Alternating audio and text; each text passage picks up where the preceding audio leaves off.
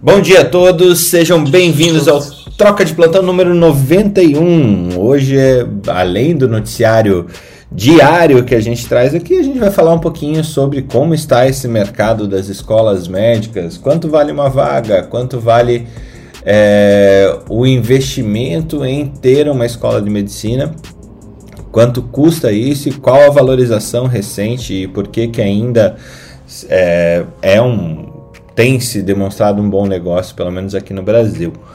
Né? Uh, meu nome é Fernando Carbonieri, você está no Troca de Plantão, é, um programa que a gente iniciou já há 91 episódios e que a gente traz as principais notícias e fofocas e descobertas aí do mundo da medicina, da saúde e os impactos políticos e tudo mais. Eu tô aqui com Felipe Proasca, Mariléia Souza, Thiago Rodrigo e Ana Carolina Carvalho para começar esse dia aí com vocês. Vamos lá. É... Felipe, já passando para ti, temos alguma notícia Opa, específica? Eu tenho uma arrebatadora Olha, de ordem mundial, veja só.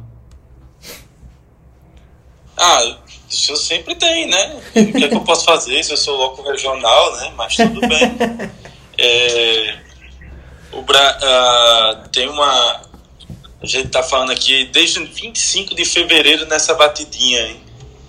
Constante. É uma manhã de 25 de fevereiro. Né?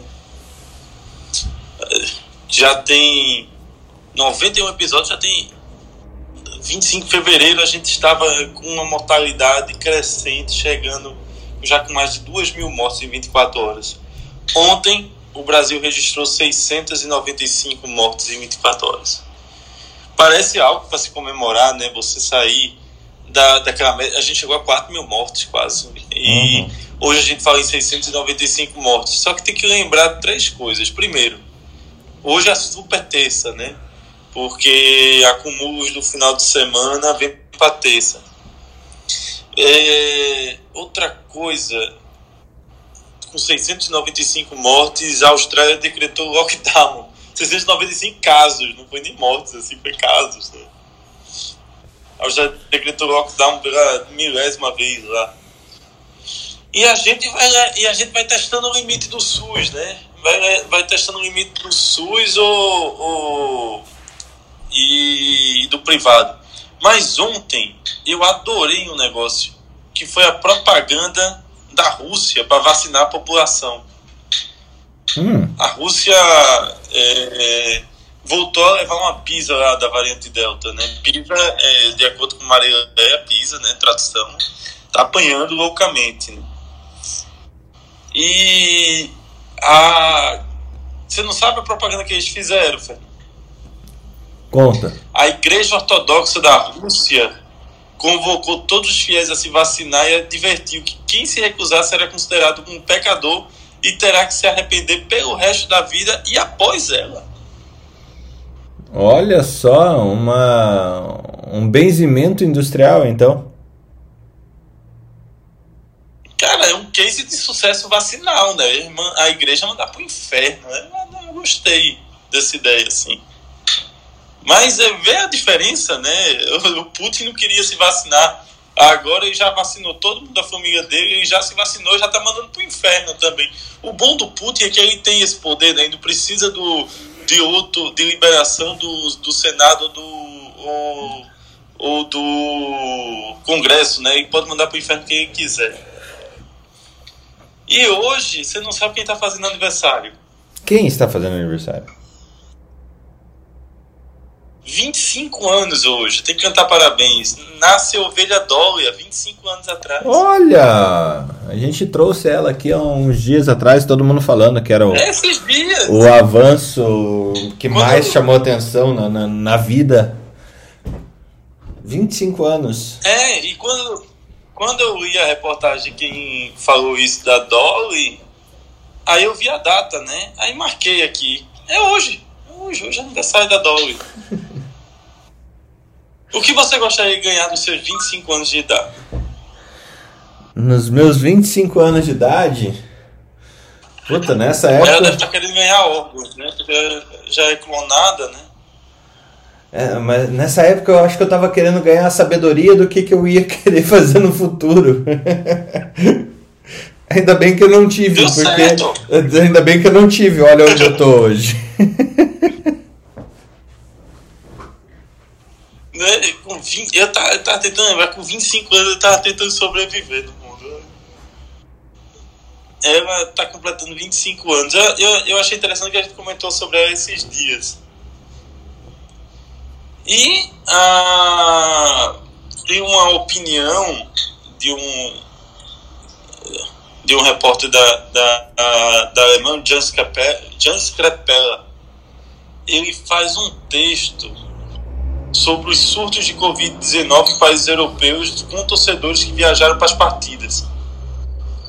E aí? Vê coisa interessante, a gente estava vendo, né? Ah, apesar da metade do estádio estar ocupado, no jogo da Inglaterra você viu, né? O povo se agarrando lá na hora do gol. Sim.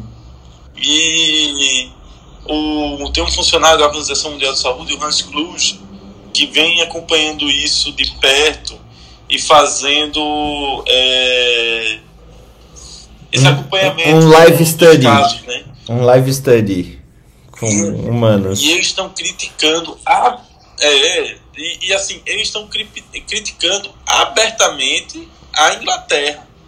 Porque a Inglaterra tem sido as torcidas com menor. é, com a maior, assim, mais desorganizadas, obedecendo menos distanciamento, e que a- o governo tem ajudado, porque as duas semifinais e a final é, vão ser em Wembley, na Inglaterra, com 60 mil pessoas. E eles estão permitindo tanto dentro como fora, com regras especiais, inclusive para os convidados VIP da Federação Inglesa. Como a Inglaterra não é mais Europa, ela faz o que ela quiser, né?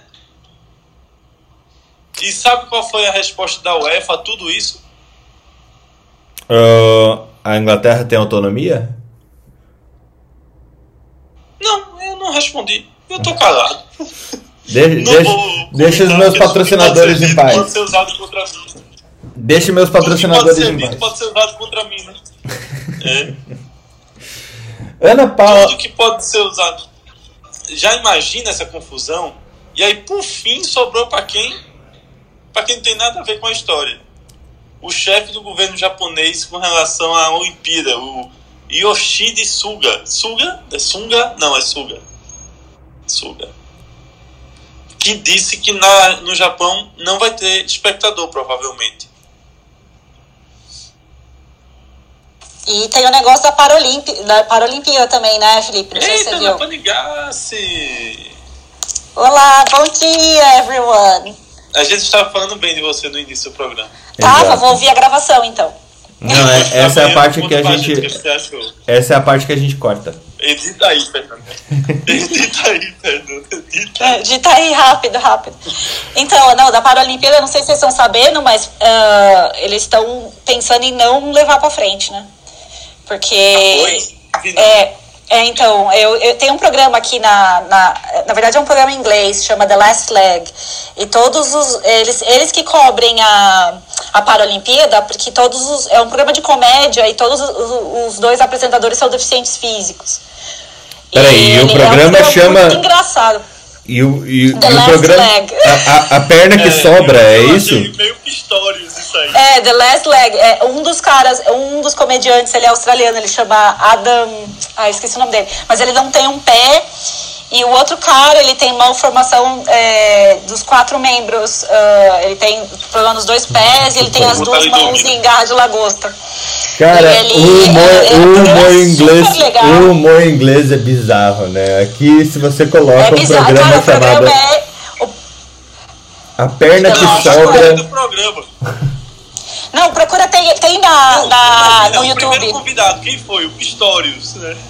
Então, ai, credo, não, eles não gostam do Pistorius. Então, aí o, o- é legal porque. Você gosta do Pistorius? É o Pistorius o assassino, rapaz. é Matou por a causa, namorada. é e por causa da mais. pistola. Mas o nome é The Last Leg. Mas ele não tem mais, ele ficou sem as duas. É, então. Aí o, Ah, esse pode entrar programa. no programa quem tem uma perna. Exato. Aí esse programa é de comédia é muito engraçado e eles cobrem, eles que cobrem a Paralimpíada e na, do, no, na Inglaterra. E eles foram no Brasil e aprontaram um monte, é bem legal. E eles estavam conversando sobre isso semana passada, que os, a, a, a, é, várias, várias categorias de deficiência que qualificam para as Olimpíadas são considerados é, vulneráveis ao Covid. Então, eles estão considerando fortemente não fazer a Paralimpíada. E, inclusive, se, se acontecer, vai ter um esquema de Covid diferente. E, inclusive, por exemplo, não vai ter jornalista. Vai, é, não vai, os jornalistas não vão poder ir para o Japão. Eles vão ter que cobrir dos países de origem e só a televisão japonesa vai ter acesso. É, então, assim, eles tá, ainda tá, não sabem se vai rolar ou não. Mas o, o, que também é muito difícil. Imagina se você é um atleta, um mês antes da Olimpíada, você não sabe se a Olimpíada vai rolar ou não. Você tem que continuar treinando como se a Olimpíada fosse rolar, né? Porque você, não, você vai fazer o quê? Então, esses, tá muito difícil para os atletas paralímpicos é, imagina, os caras estão numa agonia danada, né? E muitos deles estão com dificuldade para treinar, porque tem problema com as piscinas nos países, por exemplo, ou não pode entrar em certos centros, porque é, foram adaptados para atender é, Covid, para vacinar as pessoas. Pra... Então tá, tá, a situação tá bem difícil mesmo para os atletas paralímpicos, né? É, vamos ver o que, que vai dar, né? Mas eu, eles estavam contando lá com dor no coração que com certeza eles não vão. Se eles forem cobrir, eles vão cobrir da Inglaterra. Deixa eu contar eles uma que, que impacta nesse tipo de coisa. Uh, mesmo o país quase que completamente vacinado, né, com 85% dos adultos vacinados, Israel vê um aumento grande do, da variante Delta no país. Foram 300 casos, 300 novos casos nos últimos dias, sendo que metade em crianças e metade em adultos vacinados. Veja só, a gente já está antecipando essa questão da criança, que parece que o vírus acha um jeito, né? É, já não pegava a criança e logo vai pegar essas variantes. É, e mesmo num país como Israel, que era completamente vacinado, um exemplo de vacinação no mundo, ele demonstra que é, a Pfizer BioNTech também não tem toda. Uh, não é 100%, não existe vacina 100% é, para coronavírus é, em infecção. É, mortalidade eles não estão tendo, então continuamos é, reafirmando que vacina, antes de tudo, é uma, uma prevenção à morte, não prevenção exatamente à doença. É, mas é um, é um live study aqui que a gente olhar Israel sempre é importante para o resto do mundo para saber como antes como que a, como que a doença vai se comportar, comportar é, nos países vacinados, porque eles fecharam é, a, a, a, taxa de vacinação de, de, de rebanho lá, eles fecharam antes que todo mundo. Eles é, tiveram essa esse accomplishment, essa, atingiram esse nível antes de todo mundo. Então vale a pena a gente olhar. É, e, e, e para eles, assim, é importante que eles mantenham a linha do, de morte zero nos próximos 12 dias. Mas é, eles estão apreensivos sim com a variante Delta, então imagine o que está rolando na Eurocopa, eu imagino o que vai rolar nas Olimpíadas.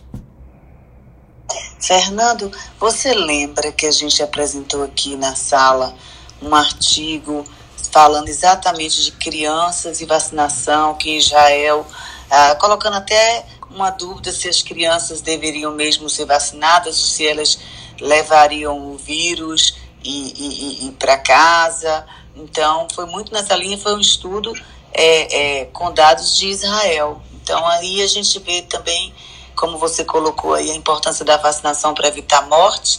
Tem que vacinar todo mundo mesmo, não tem dúvida absolutamente nenhuma em relação a isso. Agora, em relação à eficácia das vacinas para Delta, também a gente já colocou aqui que não se tem ainda uma, uma segurança nem como afirmar qual é a vacina que efetivamente vai dar essa cobertura para essa variante, né?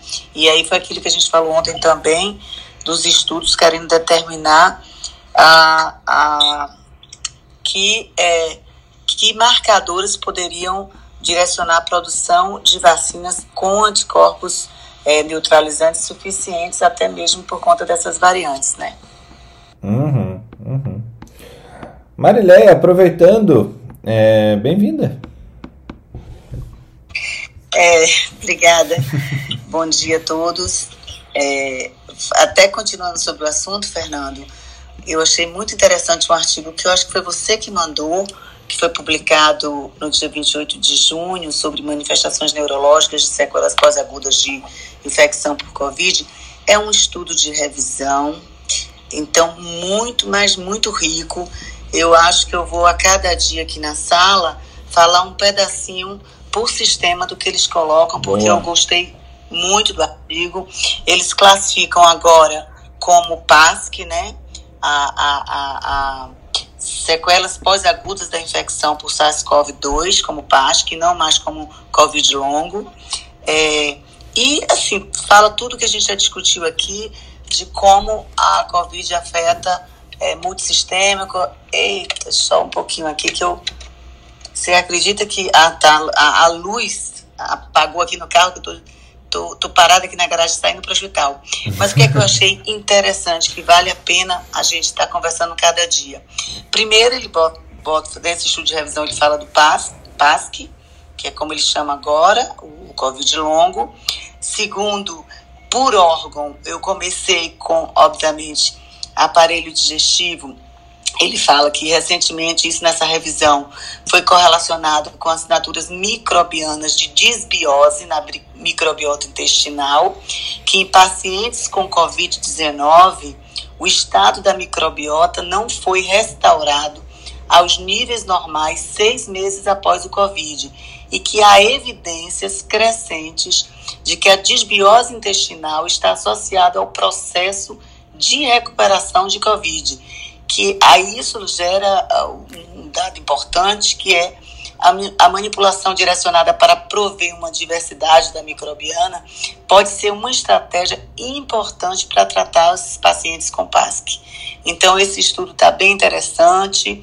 Eu vou cada dia falando um pedacinho dele para vocês, porque ele é bem, ele é, é um estudo de revisão é bem longo, mas eu acho que vale a pena a gente voltar essa discussão, principalmente quando a gente sabe que, que, que, que o sistema de saúde já está sobrecarregado demais em todo mundo, quando a gente vê o que você acabou de falar aí, que Israel aparentemente é, é, é, com, a, com a imunidade de rebanho vacinal já no nível esperado, está tendo agora um crescente aumento pela variante Delta, pode não ser grave, mas lembrando que no PASC é, a gente não está correlacionado com gravidade. Então, as formas leves, moderadas, assintomáticas e graves podem sim evoluir para essa, essa sequela é, pós-aguda da infecção. Então, eu acho importante a gente trazer e eu vou preparar cada dia trazer um pedacinho para vocês. Fica bom assim?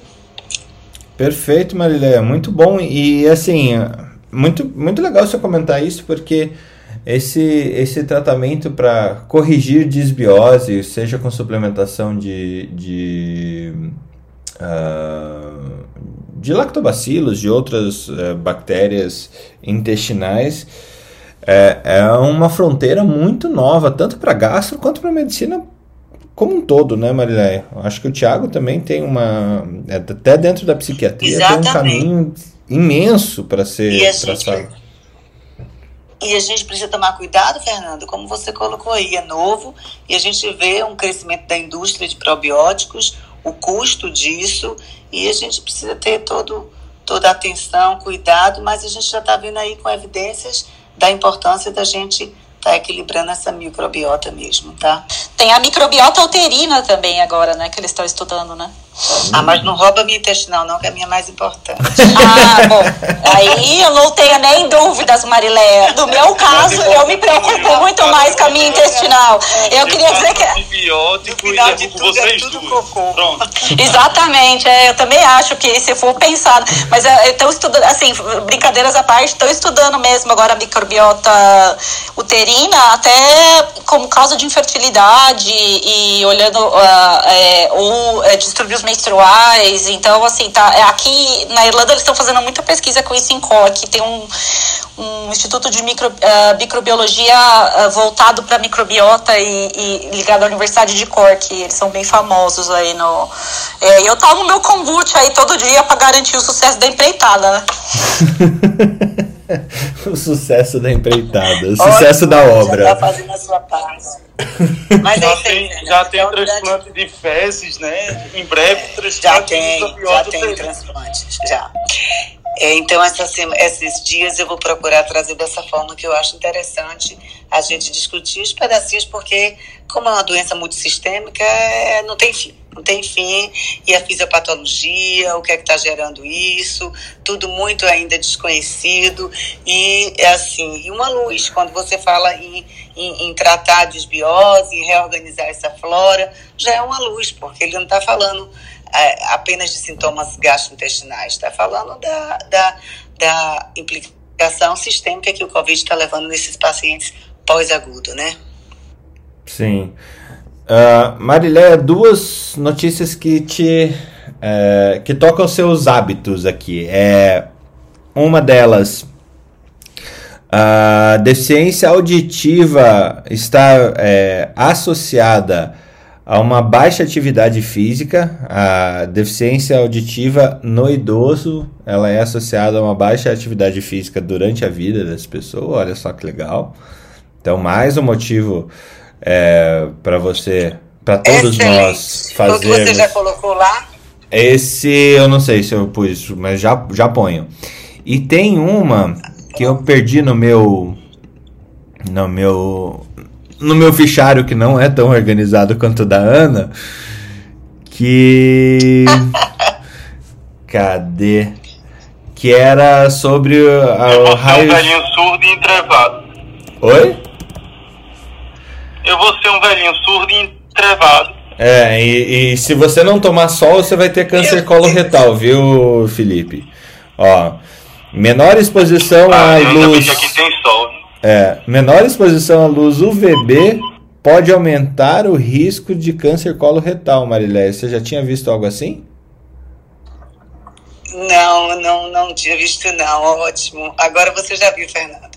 E eu, Felipe, eu corro e no sol. Pense aí, câncer coloretal e surdez. Não, e Eu tô com medo se eu vou ter um câncer de pele ou um câncer coloretal agora, que é uma questão de escolha, né? Qual dos dois eu vou, né? É, ó, a Marilé, a Marilé, câncer de pele, não toma só câncer coloretal. a Marileia corre no sol em pleno meio-dia e ainda toma probiótico. Então veja só a qualidade de vida dessa mulher. Vida eterna.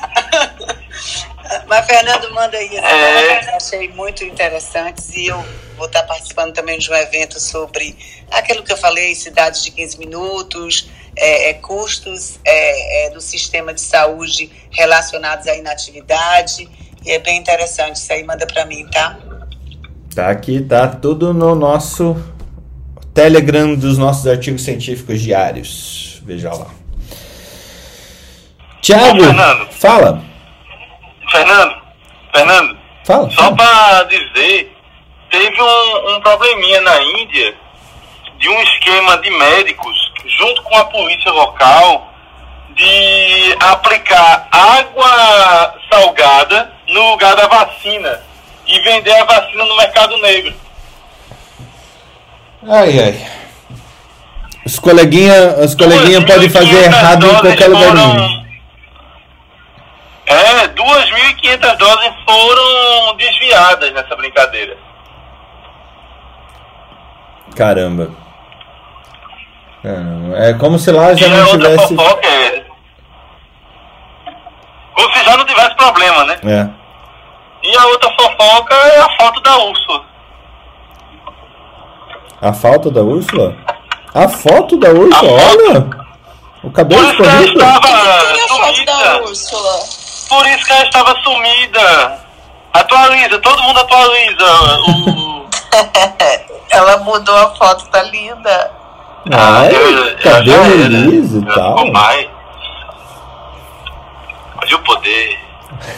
Eu assumi meus brancos total agora em redes sociais, né? A gente viu a transformação, viu, no Insta. No Insta eu não vi. Cara, pior que nem, te- nem teve transformação. Ele, o cabelo tava assim já. Eu só fiz escova ontem e resolvi tirar foto, né? Coisa de Ah. mulher, né? Ficou ótima! Você só fez isso e ficou desse jeito, meu Deus! Obrigada! Eu brinquei com uma amiga minha que que 40 não é anos tem vantagem, homem, né? As, né? as luzes são grátis.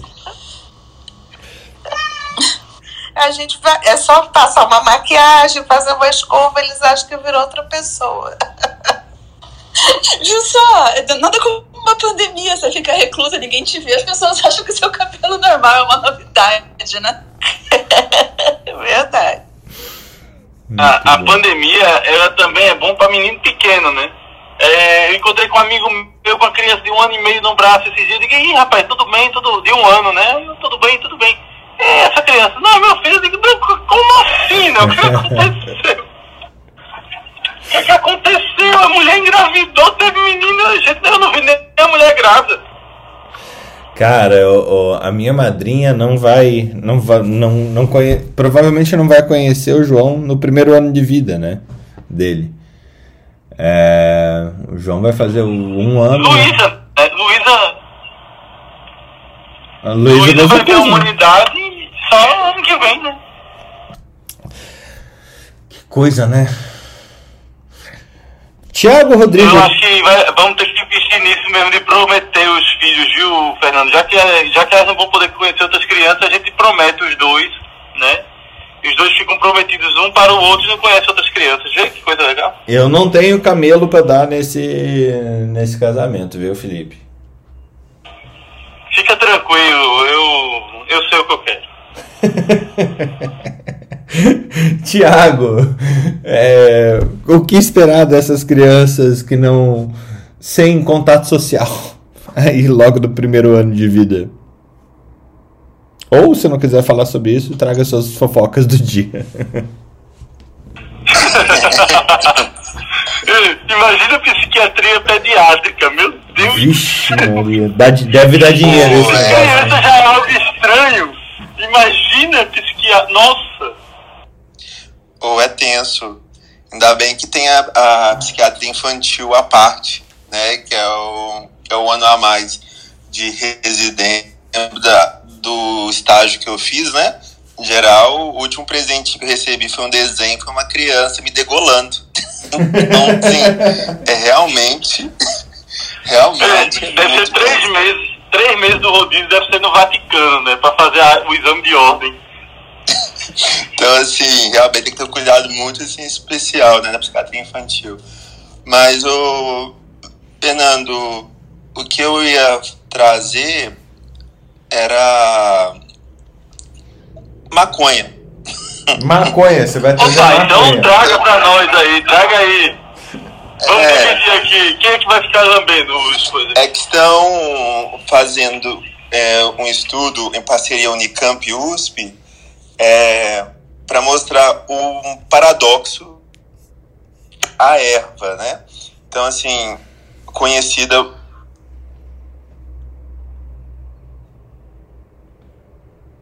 da, da psicose, né? Desencadear a psicose por causa do THC. É, mas tem está começando alguns estudos mostrando um efeito antipsicótico da parte do CDB. Então, pode ser, né, se assim, se algo promissor, né, que uma palhaçada possa, né, talvez vir no futuro a a ser constituído né, dentro de um, um grupo de medicamentos para a questão da psicose, né, que hoje não, deixar claro, mas é, nada maior do que a ciência, né? De você não ter partido, de não ter nenhuma, nenhum viés, você apenas estudar, por estudar mesmo, e tentar ver o que, que pode ser feito para poder, no final das contas, melhorar a saúde das pessoas, do paciente.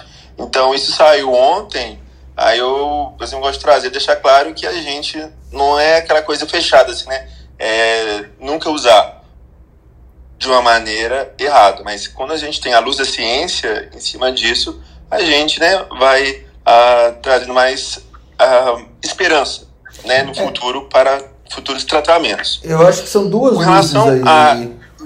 Tiago, são duas luzes. A luz da ciência, sim, que a gente vai descobrindo as novas drogas e derivações de plantas que a gente pode usar. Mas tem uma que é muito importante que as pessoas esquecem de olhar como benéfica, que é a luz da indústria. Por que, que eu falo a luz da indústria?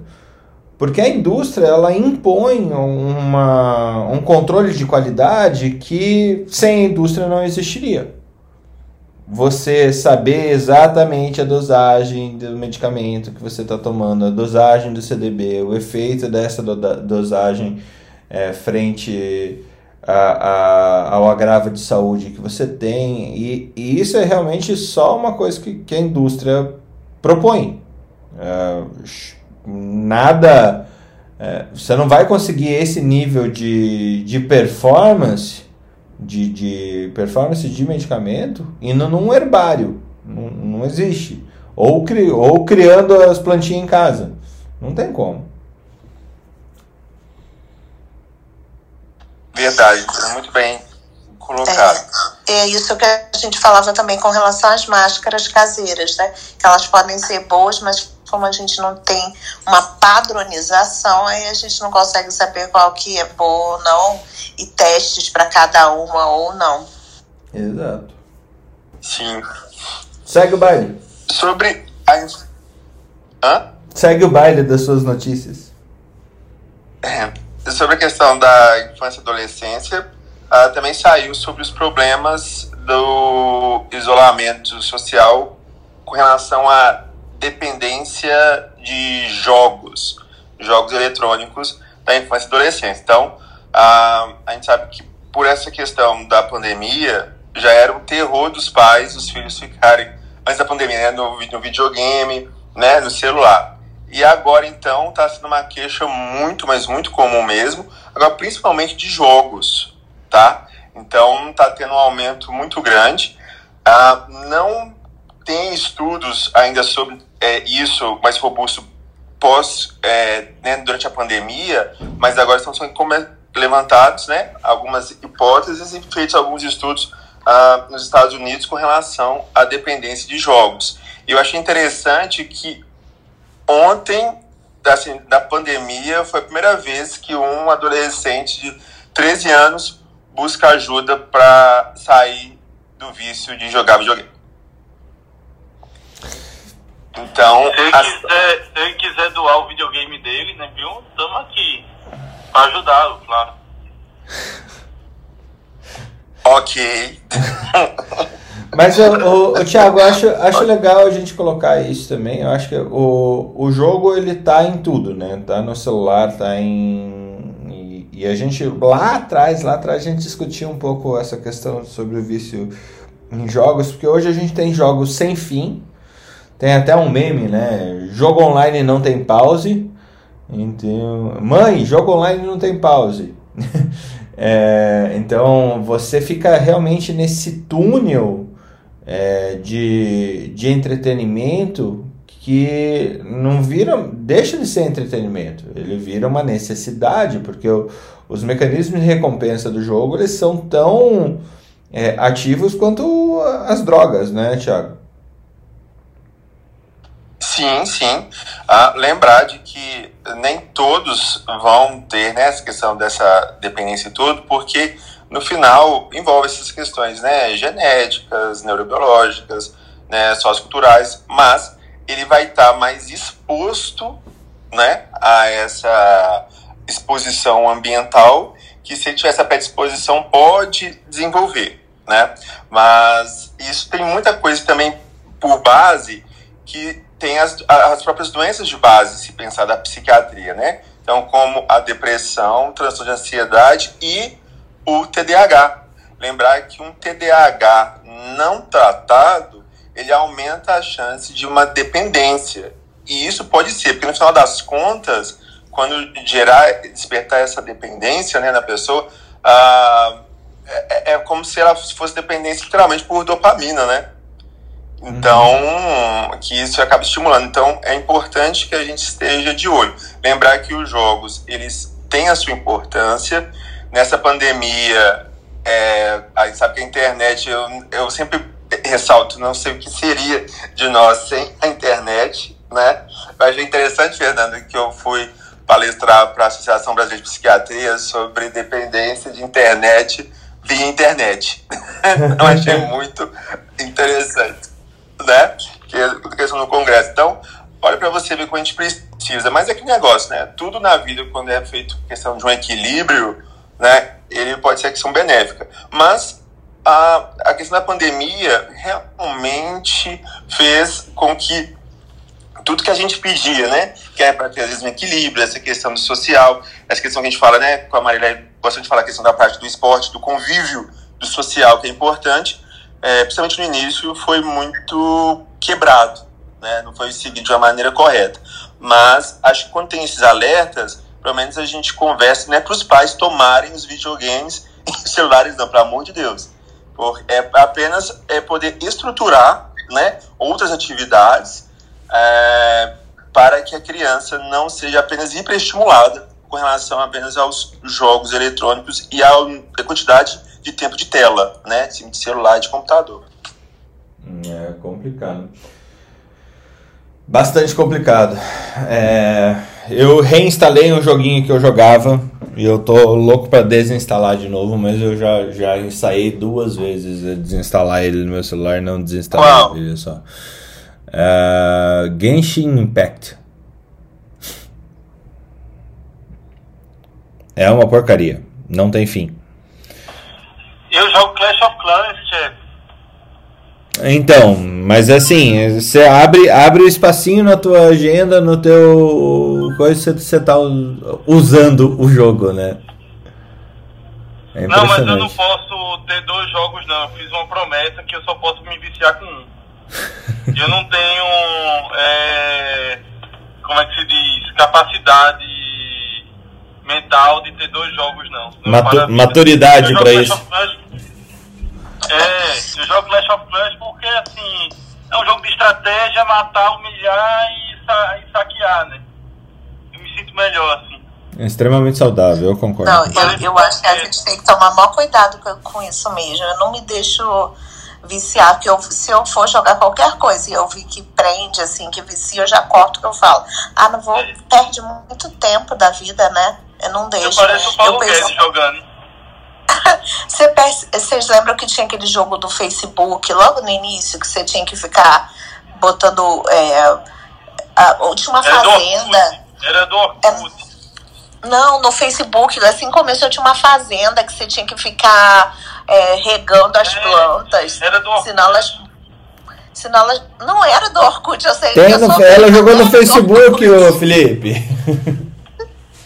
Meu Deus, que cringe, não jogou no. Não, não era do Orkut, era do Facebook no início. Ficava numa fazenda, você tinha que ficar molhando as plantinhas lá. Senão elas morriam. Cara, eu fiz isso um dia. Depois eu vi que o negócio ficava te prendendo. Eu falei, eu hein, que eu não vou jogar, não, porque é, é, o objetivo é você ficar preso no jogo 24 horas molhando planta, gente. Já tenho filho para cuidar, não.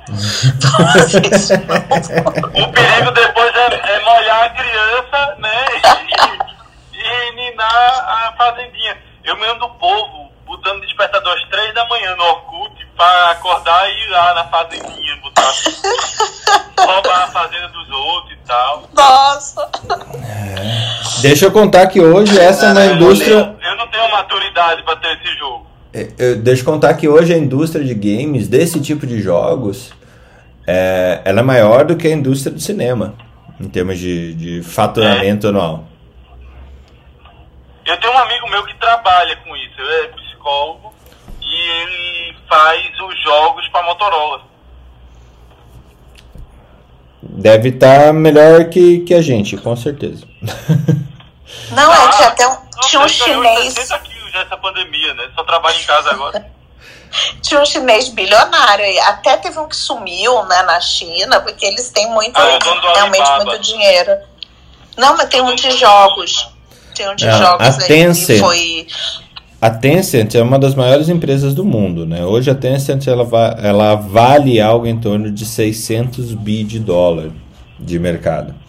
E a Tencent, ela, ela é dona de algumas franquias aí, como Players Unknown, Battleground.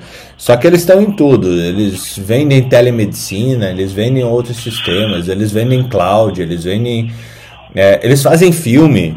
É, na boa parte dos novos filmes da Apple TV são feitos pela, pela Tencent. É, é interessante como esse mercado está se expandindo, o mercado chinês de jogos e, e de animação em 3D principalmente está tá se expandindo. Isso sim tem impacto na nossa vida como médicos também, por que não? Né? Ana Carolina é. Carvalho, como uma mãe de, oito, de, de dois filhos, um de 8 e um de 12, é 8 e 12? Vê toda essa questão de jogos e para eles? 9 e 12. 9 e 12. Nossa, super desafiador.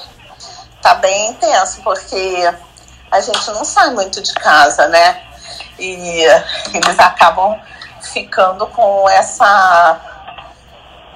Uma das poucas formas de lazer, então tá bem ruim. E a outra coisa é que eles, o meu filho mais velho fala que os amigos se encontram no PS4. Então eles ficam fazendo aqueles jogos juntos, né? E é, é onde eles estão se relacionando agora na pandemia. E Pede é uma... me adicionar. é sério. Eu também jogo no PS4. Eu jogo Call of Duty. Eu vou falar pra ele, adiciona tio Felipe. Toda, Só que assim. Toda, toda sexta-noite toda sexta-noite a gente se reúne para matar a Argentina no Call of Duty. Quem quiser, é só me adicionar, é o F Proasca. Eu adicionarei você no grupo, né? E toda sexta-noite a gente tem marcado é, contra os argentinos lá. bom, eu vou falar. Só que assim, é mó estresse o jogo, a gente fica tentando tirar, né? Só que não dá para tirar totalmente, porque é uma idade que eles precisam de muita socialização, querem estar com as pessoas e não estão tendo essa vivência da socialização. Então, isso está sendo um, um, um, desafio aqui, equilibrar esse tempo de tela, como o Thiago falou. É tenso, mas, mas essa semana eu vou falar baixinho que aconteceu uma coisa boa. Meu filho deixou cair o, o controle dentro da água e não tá funcionando. Por enquanto eu não compro o outro, tá meio calmo. Maldade. Mas assim, é, ele tá triste, né? Mas eu acho que eu vou ter que comprar outro. É uma medida educativa, Ana.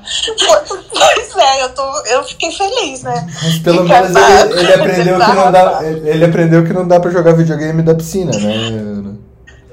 Nossa, ele vai com, com o controle pra tudo que é canto.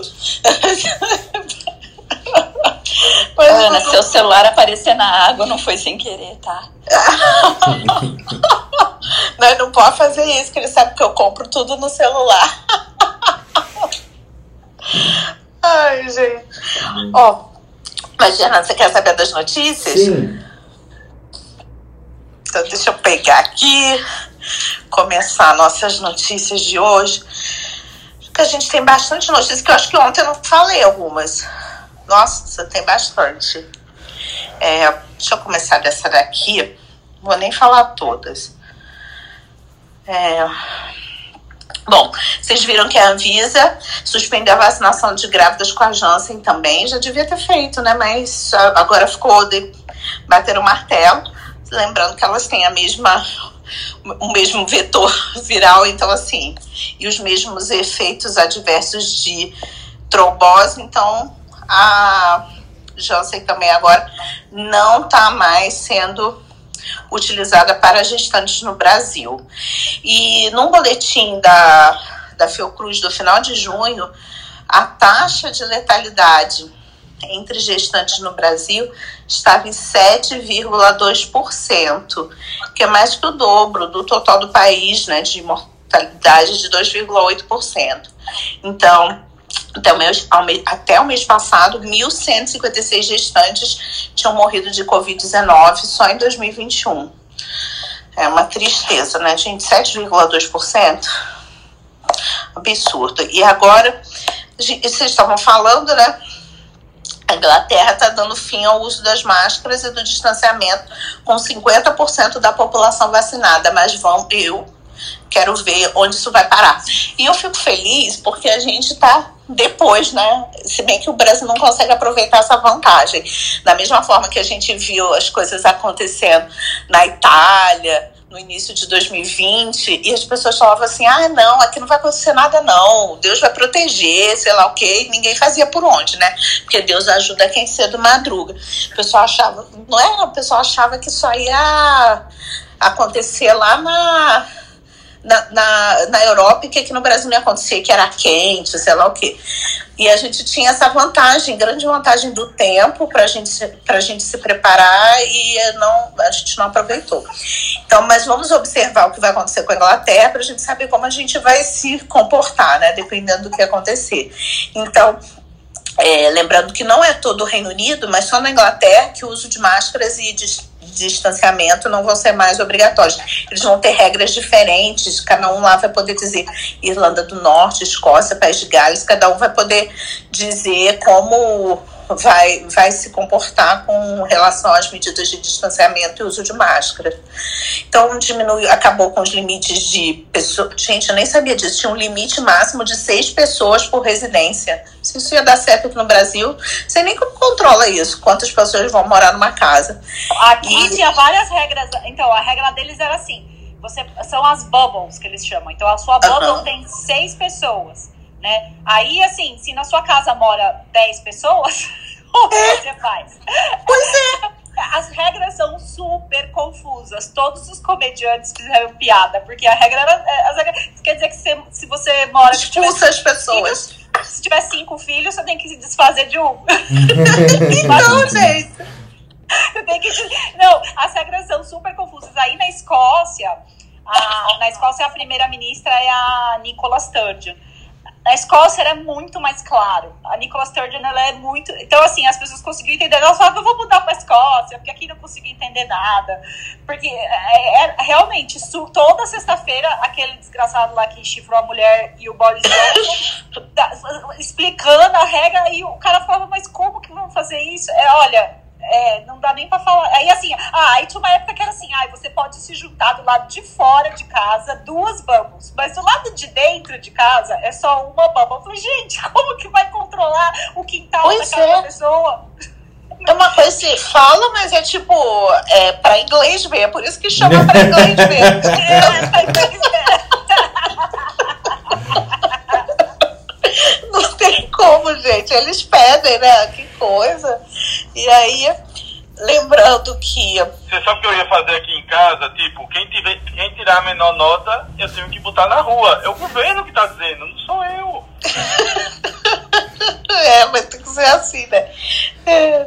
Então, o, lembrando que no Reino Unido já ocorreram 128 mil mortes por Covid, e agora que é no Reino Unido todo. E que 50% da população está, está completamente vacinada. Então, o Boris Johnson afirma que ele acha que essa etapa final deve ser adotada no dia 19 de julho, mas isso só vai ser confirmado no dia 12, quando eles revisarem os dados mais recentes de Covid no país, tá? É, e outra coisa que é importante, e ele. Ai, gente, olha isso, sei lá, também não sei mais o que achar do mundo. É, o Johnson disse que. É, essa queda nas restrições se deve ao aumento da vacinação, mas alerta que os casos diários devem aumentar para 50 mil no final do mês e que devemos conviver, infelizmente, com mais mortes por Covid. Não, sei lá, o pessoal está achando normal isso agora. Parece é. a Dilma falando, né? Parece a Dilma. Olha, é, mas... gente, as coisas estão bem melhores, nós vamos aumentar o número de pessoas, pode ficar sem máscara, mas no final do mês vai dar em merda. Então, É, mas, é, mas a história das Olimpíadas é bem essa, porque a taxa de morte no Japão tá maior do que era a taxa de morte em junho do ano passado. Então, por que não fez as Olimpíadas em junho do ano passado? verdade. Porque a taxa Porque de eles morte acharam tá que esse fora. ano ia dar tudo. Porque eles acharam que esse ano ia ter torcida, ia estar aquele fuzuê, que a vida ia ser uma festa. Só que algo deu errado. Então, mas se justifica fazer as Olimpíadas esse ano, uai, justifica. Se não justificou ano passado, justifica esse ano? Não justifica. Verdade. A, a Então é esse que eu, eu certa acho é, que tu esse tem que eu 60 bilhões? Não. A pergunta É. certa é essa. Tu tem 60 bilhões? Que é o que o governo japonês tem que devolver ao COI se não tiver Olimpíada. É, é. É isso mesmo. É, não. Mas tava. O, o, o- tá, é, o, que nem o Wimbledon. Vocês estão assistindo o Wimbledon? Você pode ver que tá lá, os caras se abraçando também. É, o, a Copa. Você tava falando aí da, da Copa. Como é que vocês chamam? Copa, do, da Eurocopa. Eurocopa. A, a gente chama não, mulher. É a, é, é a UEFA que chama. Não, chama Euros. chama Euros. Euro. Eurocopa. Chama Euros. Por isso que eu tava tentando lembrar. É, Ó. Segue, Ana. É verdade, Carol. tá? O pessoal se abraçando. né? Ó, então, quais são as, as medidas que vão acabar? Limite de pessoas em casamentos e funerais, é, bar e restaurante também não vai ter mínimo. Isso aqui não faz diferença, né? Porque aqui no Brasil tá tudo lotado já. É, limite de visitante em lar de idoso e agora para você fazer um evento de grande escala você não vai precisar mais de uma autorização específica para isso então as casas noturnas vão reabrir pela primeira vez desde o início da pandemia tá? Então é, são as mudanças que são esperadas é, ansiosamente e vamos ver o que vai acontecer. É, na verdade, Ah, na verdade, assim, Ana, não tem limite de pessoas veladas no funeral, né? Eu, eu, rapaz, eu também. Cara, eu, eu, tu tem que, se- tem que, se- a gente tem que se tornar pessoas melhores, não é horror. pensei a mesma coisa.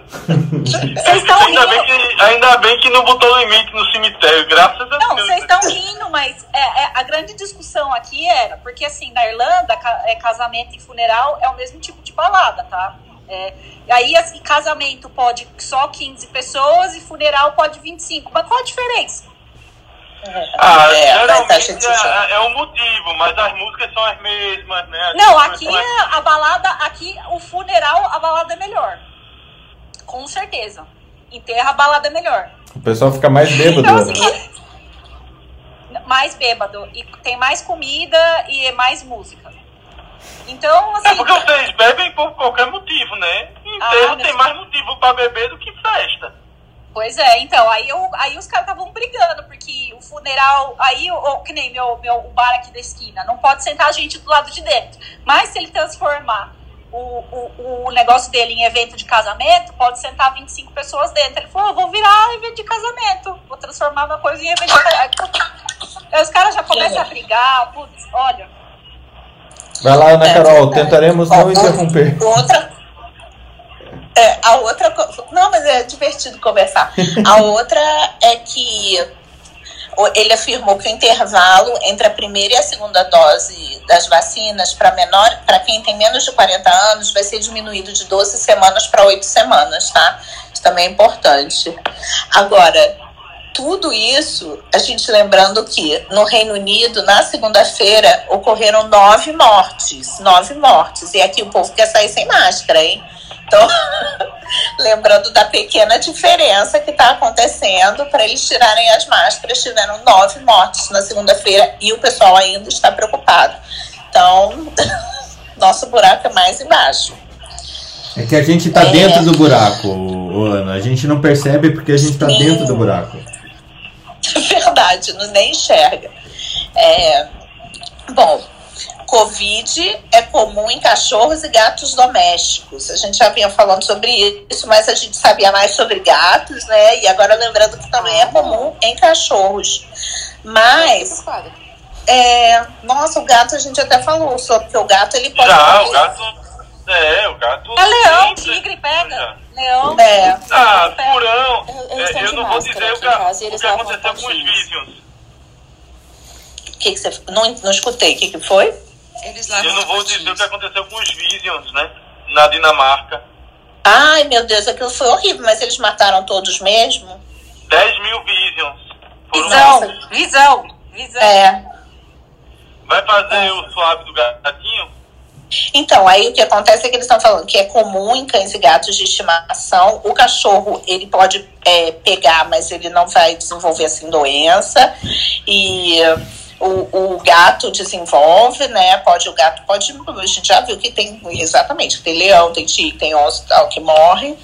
E é mais comum do que a gente imagina, porque foram coletadas amostras de 310 animais de estimação em 196 casas, onde pelo menos uma infecção em humanos tinha sido detectada.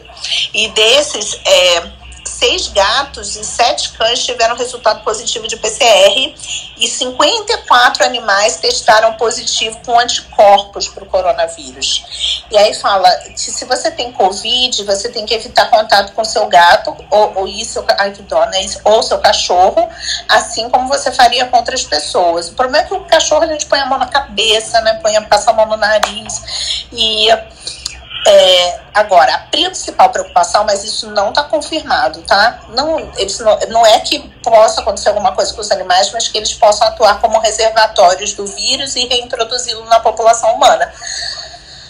Mas é, até agora não tem nenhuma indicação de que isso realmente acontece. tá? Não, não, não foi visto. Parece que o ser humano. pode. É, Na Rússia é. estão vacinando, né? Na Rússia estão É, por vacinando. causa disso. É.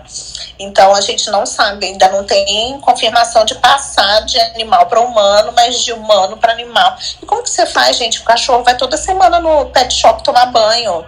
Não sei como é que faz, não. Ah, distanciamento social, uso de máscaras, né? Higienização, eles já se higienizam, né? Faz que nem eu, Se for aprendi, na aprendi Inglaterra, a se tosar o for na cachorro. Inglaterra, pode até 10 cachorros. Ah, e o que falo também até desse cachorro é que quem tem gato tem mais probabilidade de dormir com o rosto, com eles perto do rosto, do que quem tem cachorro. Então isso aumenta a exposição. Não, isso não acontece não. Acontece, Úrsula. Imagina. que, que eu durmo com cinco gatos na cama? Imagina. Nunca. E a diferença, coitadinho dos cachorrinhos e dos gatinhos, ó, cerca de 67% dos gatos e 43% dos cães testaram positivo, em comparação com 9% dos cães e gatos de um abrigo de animais e 3% dos gatos de rua. Então, realmente, conviver com os humanos é, coloca eles em maior risco. E, embora a maioria dos casos fosse leve, três casos foram graves, tá? Aqui não está dizendo se eram gatos ou cachorros, a gente acredita que sejam gatos, mas a gente não sabe. E eh, essa, essa é dos animais. Agora vamos passar para a próxima. A cidade de São Paulo confirmou o primeiro caso da variante Delta um paciente com Covid. Agora, a gente sabe que é aquilo que a gente falou, né? Devia já estar circulando aí, mas como a gente testa pouco aqui, a gente não consegue saber. Então, é, mas agora a Secretaria Municipal de Saúde confirmou o primeiro caso de paciente com variante Delta e é um homem de 45 anos, ele está sendo monitorado juntamente com a família dele, é, numa UBS. Eles não dizem que local da cidade é, é, onde ele mora, não deram mais, mais informações, acho que não sei porque eu, eu queria informação, mas não deram mais informações. Só disseram que foi é, identificada a variante Delta nesse momento. E o monitoramento das variantes na capital é realizado por meio de cálculo amostral. Então, por semana epidemiológica, cerca de 250 amostras seguem para análise no Instituto Butantan e, e, e, o sequenciamento genético é feito. Então, por isso que assim, é é um universo pequeno, né? Que a gente tem, mas conseguiram detectar essa variante Delta que já deveria estar em alguns outros locais. Apesar desse N que eu achei que não é tão representativo, mas na, na população de São Paulo, mesmo assim, desde o início da pandemia até o dia 26 de junho, foram monitoradas 2 milhões 95 mil 654 pessoas pela rede de atenção básica da capital e com o objetivo de identificar quais cepas circulam na cidade. Então é um número legal, né? Pensando Ah, que a cidade eles- tem uma eles- grande São Paulo, tão- cerca de 20 milhões. Estão extrapolando o número aí, né, Ana? Porque. Pois é. Porque nunca, não fecha a conta. Eu também acho. Eu não sei como que eles põem isso. Agora, eles falam que foram monitorados. Pode ser que estejam só monitorados, só que eles relacionam com as cepas, né? O objetivo é identificar quais cepas circulam pela cidade, foram monitoradas. Só que talvez elas foram monitoradas e não foram todas testadas. Apesar da frase não dizer isso, talvez não é provavelmente, porque é um Ah, número não, será grande. que não é através, como o Felipe já colocou aqui, de, de inquérito epidemiológico para ver sinais, sintomas, como já foi feito em outras viroses? Felipe acabou falando isso aqui antes. Não, é provável que sim. É, eles continuam a frase dizendo com o objetivo de identificar quais cepas circulam. Para identificar as cepas só testando, né? Tem que ser teste Mas genético, eles né? continuam a frase assim. É, mas provavelmente é isso mesmo. E também porque é isso que o, o, o Fernando tá falando, 250 amostras por semana não, não ia dar esse número aí no final. E, ó, agora essa também é mais novidade. Ai, gente, é muita novidade para um dia só. A variante Gama criou novas linhagens no Amazonas e, amea- ameaça a imunidade. Então agora a gente tem uma subcepa da cepa de Manaus, tá, gente? Uma não, três. Então, os pesquisadores brasileiros descobriram que a variante Gama, que era a P1 antes, né, que é a variante do Amazonas, deu origem a três sublinhagens que circulam e já causam a maioria dos casos no estado. Então, duas delas já eram mais prevalentes que a cepa original, que é a P1, nas amostras coletadas no final de maio. Então, é, é desanimador, né? E eh, essas cepas, elas têm algumas é, sublinhagens, né? elas têm algumas modificações e eu vou falar para vocês, mas também não sei se vai fazer muita diferença essas modificações, não.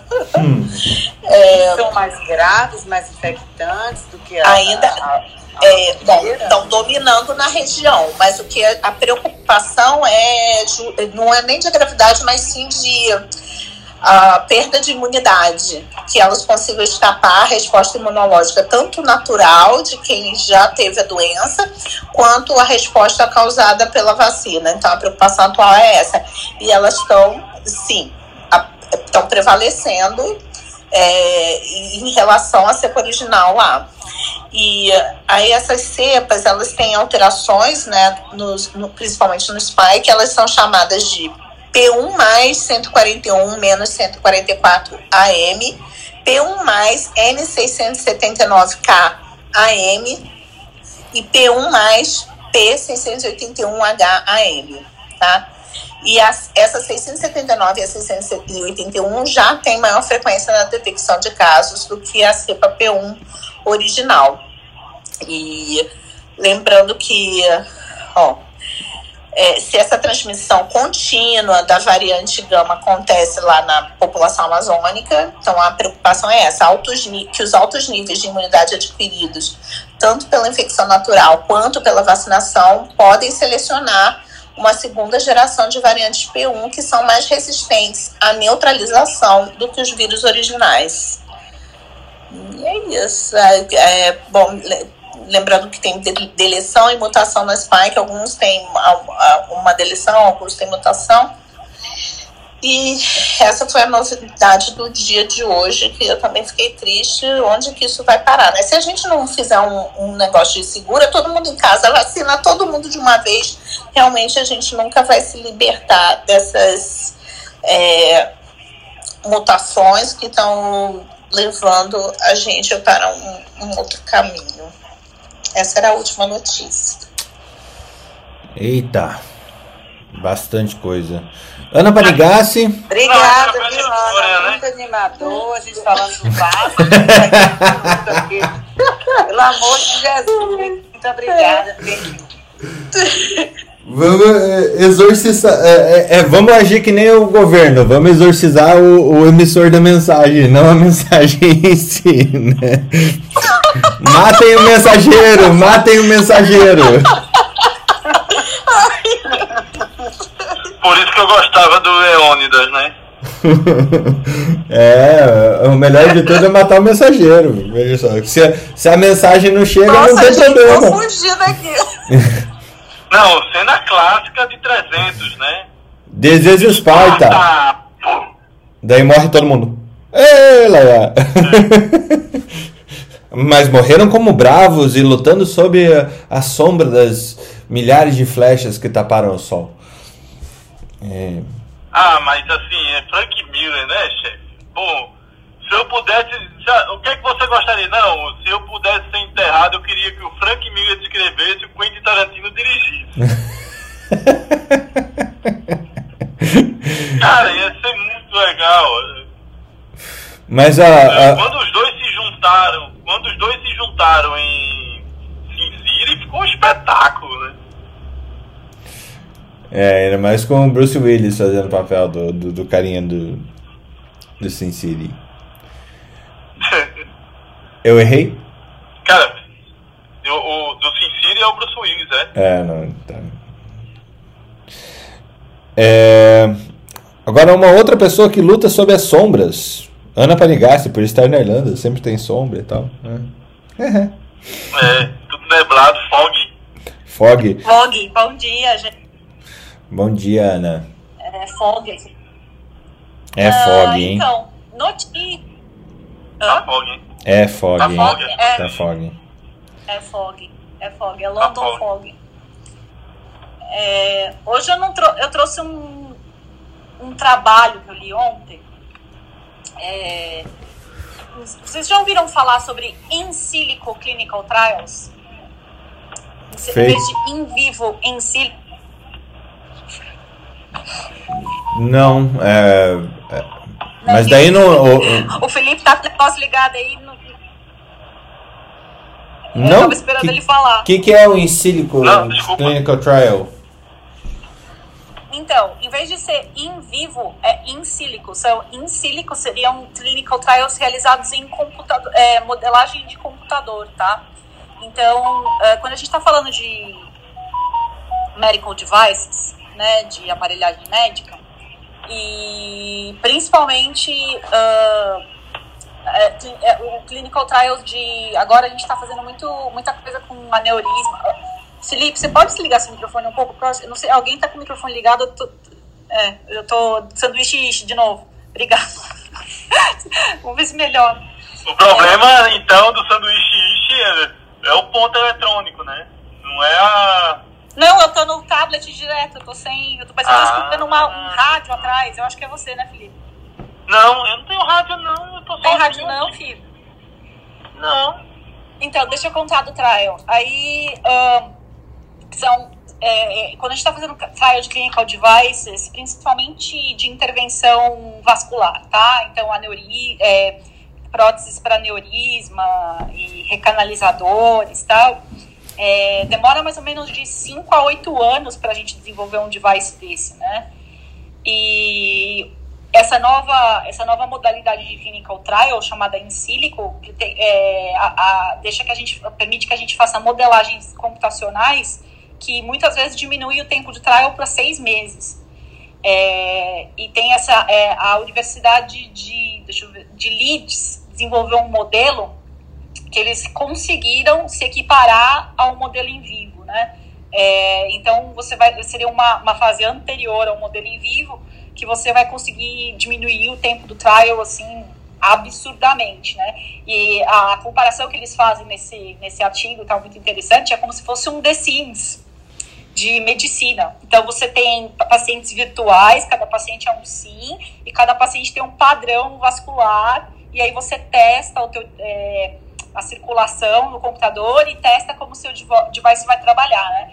Então, em relação a esse device específico que eles publicaram, né, é um, é, é um, é um, negócio, é um, como é que chama, flow diverter, ele div- é, diverge o curso sanguíneo, né, é um tubo, é tipo um stent, né, que você coloca dentro do, mas é um tubinho de, de, de, de mesh, de, como chama mesh, é, de malha, malha de Malha. né?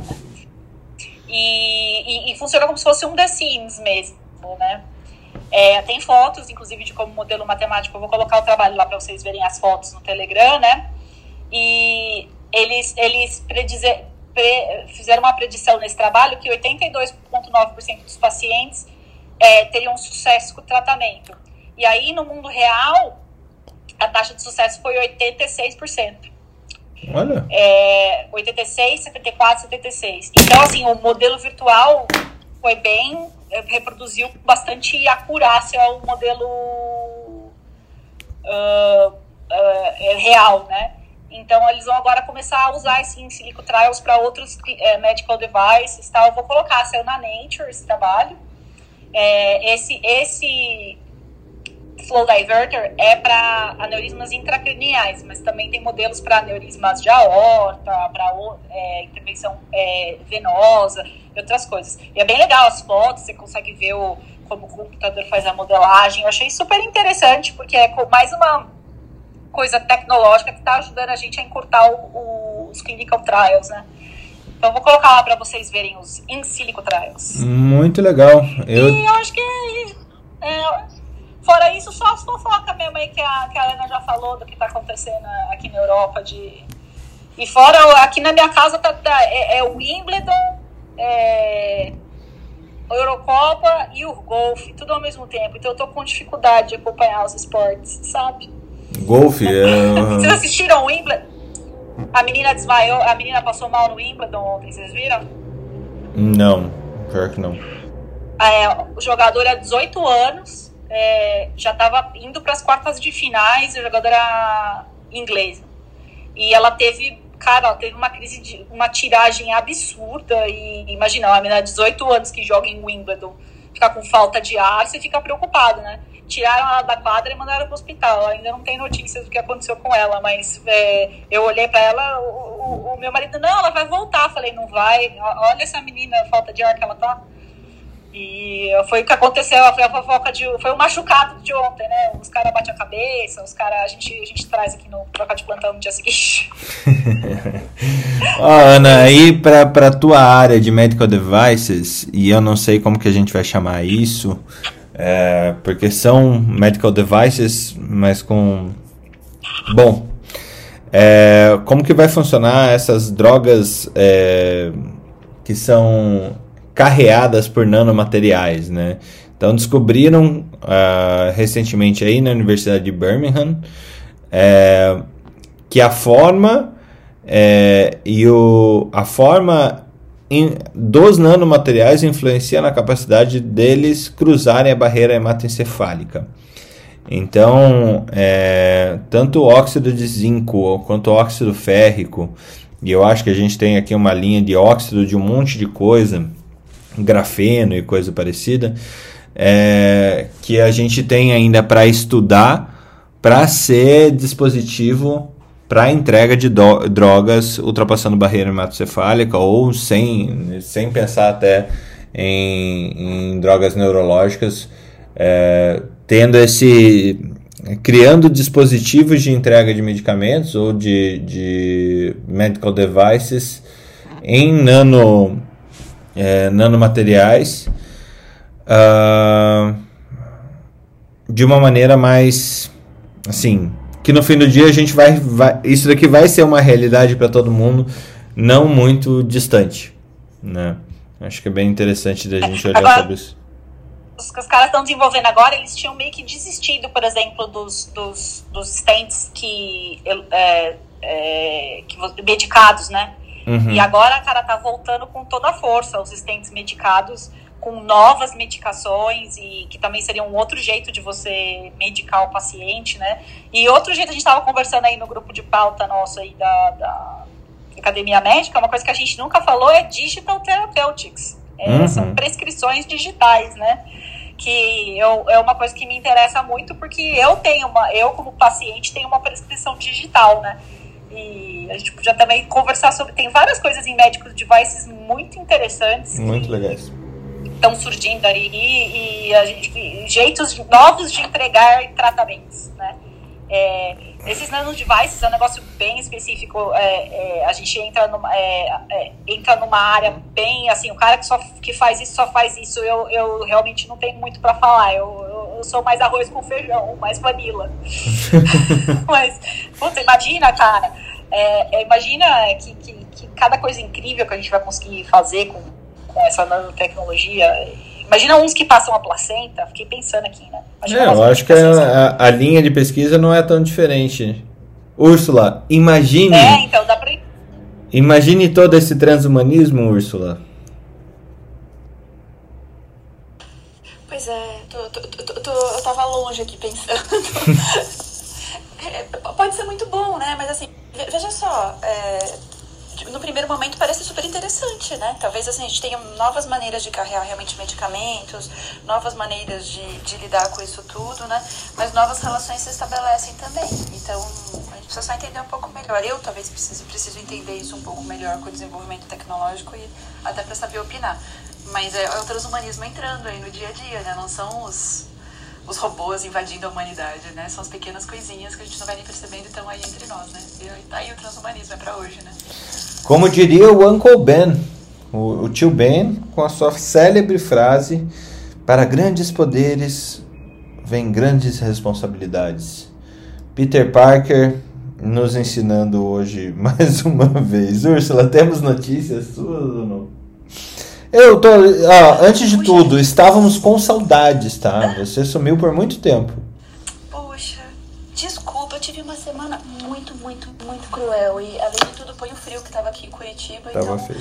eu não conseguia acordar. Eu precisava descansar na semana passada para conseguir dar conta do que eu tinha. Então, perdão, mas estou aqui de volta. Hum, Se me aceitarem, claro. é, tem fofoca? Nossa, eu trabalho trabalhei tanto, pra ser bem sincera, que eu, eu não li muita coisa, não. Assim, eu li coisas de outros contextos por conta do trabalho, né? É, mas eu li um artigo tão bonitinho, ele saiu agora, agora, agora, assim, tá nas minhas buscas, das minhas palavras-chave ali, né? É, achei muito legal porque ele é muito óbvio, mas assim, os caras foram fazer um estudo para falar o óbvio, que ainda é necessário, né? Pacientes em. Pessoas é, que cuidaram de pacientes e pacientes que estavam portando doenças extremamente graves é, falaram sobre como eles gostariam de receber as más notícias, né? E aí os autores testaram cinco cenários distintos. É, não vou lembrar exatamente cada um dos cenários, mas assim, cenários com tecnologia, cenários por videoconferência, cenários com fotos e vídeos tecnológicos diferentões. E aí as pessoas é, atribuíram assim o nível de satisfação e de estresse que elas tiveram com cada uma daquelas informações. Em resumo, o melhor cenário é aquele em que o paciente está sentado com o médico frente a frente, sem fotos, porque eles testaram um cenário com fotos para falar com prognóstico. Imagina como você vai ficar. Olha, você vai ficar magro, você vai ficar doente, você vai ficar assim, assado. sério? Isso foi extremamente estressor para os pacientes. É, sério, pois é. Eu fico pensando no comitê de ética lendo esse tipo de pesquisa. Eu acho que eu não ia conseguir aparecer com um substanciado positivo do meu comitê de ética para isso. Mas, enfim, é o óbvio foi testado e o óbvio é pessoas gostam de pessoas, conversando com pessoas. Olha que óbvio, gente, mas olha que bonitinho. Então a gente fica falando de um monte de coisas tecnológicas, mas enquanto o transhumanismo ainda não evitar a morte, né, a gente vai chegar lá, mas por enquanto a gente ainda morre, né?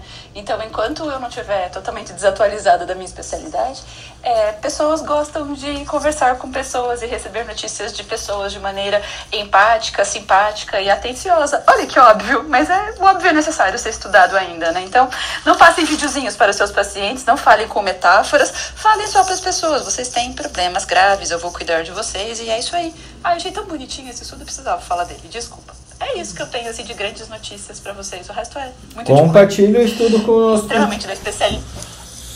da especialidade demais, assim. Aí acho que não faz sentido para cá. Com... Nossa, muito obrigado. Eu acho que realmente o óbvio deve ser dito. É, eu queria um oncologista no grupo. É, se tiver algum aí embaixo para subir, por favor. Uh, uh, surgiu um estudo recente mostrando que a aspirina melhora em 20% a taxa de mortalidade em pacientes oncológicos para 18 tipos de câncer. Saiu no, no na revista da Universidade de Cardiff. Fernando, melhora a taxa de mortalidade ou reduziu a taxa de mortalidade? É melhor. Obrigado. melhor para quem?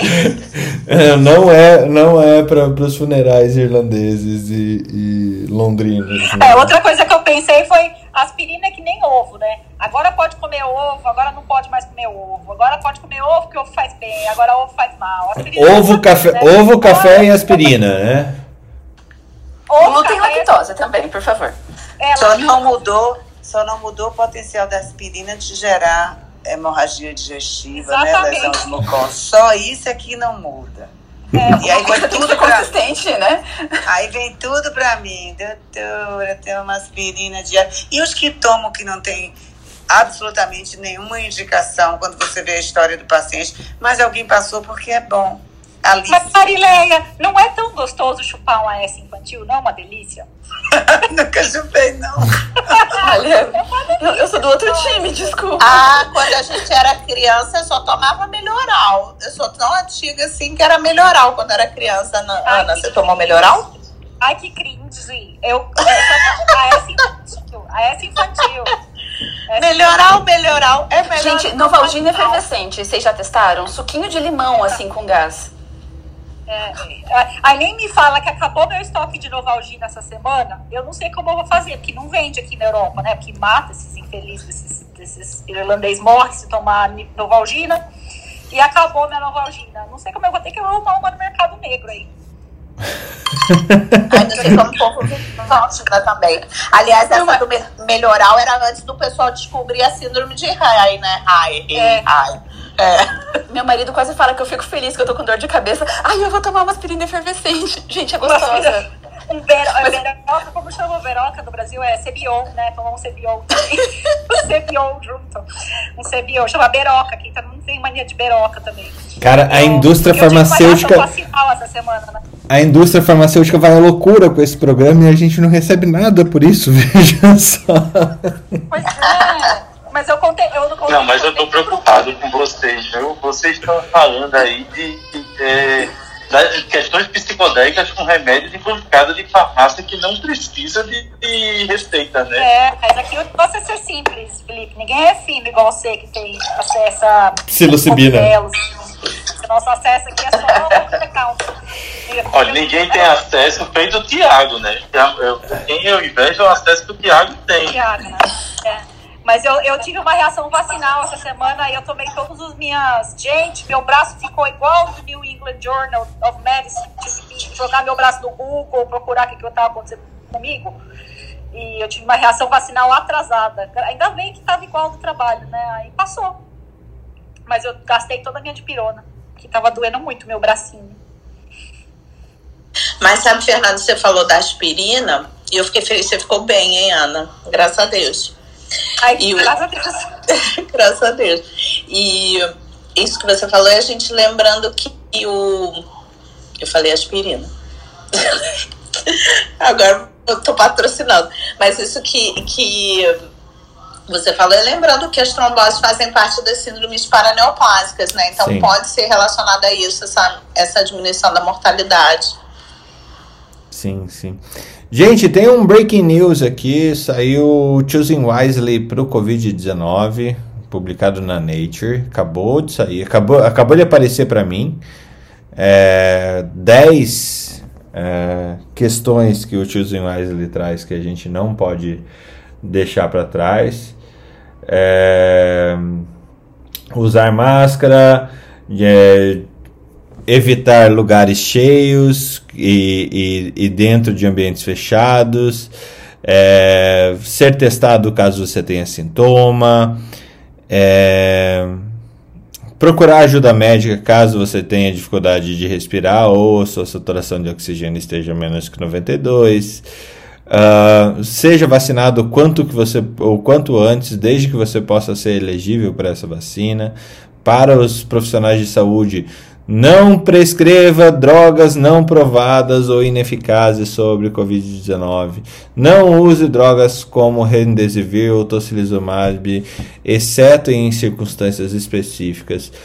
Use esteroides de forma prudente apenas em pacientes em hipóxia e monitorando os níveis de glicose sanguínea é, para manter em um, um, uma faixa normal não utilize rotineiramente é, investigações que não guiem o tratamento como tomografias e marcadores inflamatórios e não ignore é, o manejo é, das doenças não Covid é, durante a pandemia. Veja só, a gente estava falando que seria que é, é obrigatório que a gente faça estudos para falar óbvio. Tem coisas que já são óbvias na, na Covid. O Choosing Wisely é um tipo de estudo que tem que trazer o óbvio e traz o óbvio sempre. Veja só. Já passo para vocês o link é, do estudo que saiu na Nature. O Choosing Wisely que saiu sobre Covid na Nature. É, gente, passou o programa inteiro, eu não falei sobre o que eu queria, que era falar sobre investimentos em, em em, no mercado de educação em saúde, mas por que que me chamou a atenção? É isso, né? A Crescera Capital, que é o que derivou da Bozano Investimento, a, a Bozano lá em 2015 fez um, um aporte na Medicel e na, no grupo NRE Educação, que criou o maior grupo educacional para com foco na medicina no país. Né? Isso daí foi feito lá atrás. E Hoje, eles estão aferindo qual foi a rentabilidade do Crescera. O Crescera é, cresceu aí um investimento de quase 600 milhões de reais que eles fizeram lá em 2015 para um valor de mercado agora de 3,6 bilhão de reais. Tá? 600 milhões de reais viraram 3,6 bilhões de reais em seis anos é, principalmente com a abertura de capital da AFIA é, na, na Nasdaq, que é a bolsa de valores eletrônica lá dos Estados Unidos. E a AFIA, para quem não sabe, vem comprando faculdade atrás de faculdade. E junto com a AFIA aqui no Brasil, a gente vê também uma, uma expressão de outras, outros fundos de investimentos e outros, outras empresas que investem no mercado de, de faculdades de medicina. Aí, como você vê, algumas bem tradicionais, como a Cruzeiro do Sul, né, que é um grupo é, educacional já bastante antigo. A Croton, que já foi o maior grupo educacional do país, que hoje é, eu não lembro o nome que mudou. Deixa eu ver. É, ela faz parte da, da Cogna Educação, que, é, que também é uma gigante para o setor. É, a Anima Educação, que também tem 14 é, universidades de medicina no seu portfólio aqui no país, demonstrando é, esse, essa corrida aí por comprar vagas de medicina para ter no seu portfólio.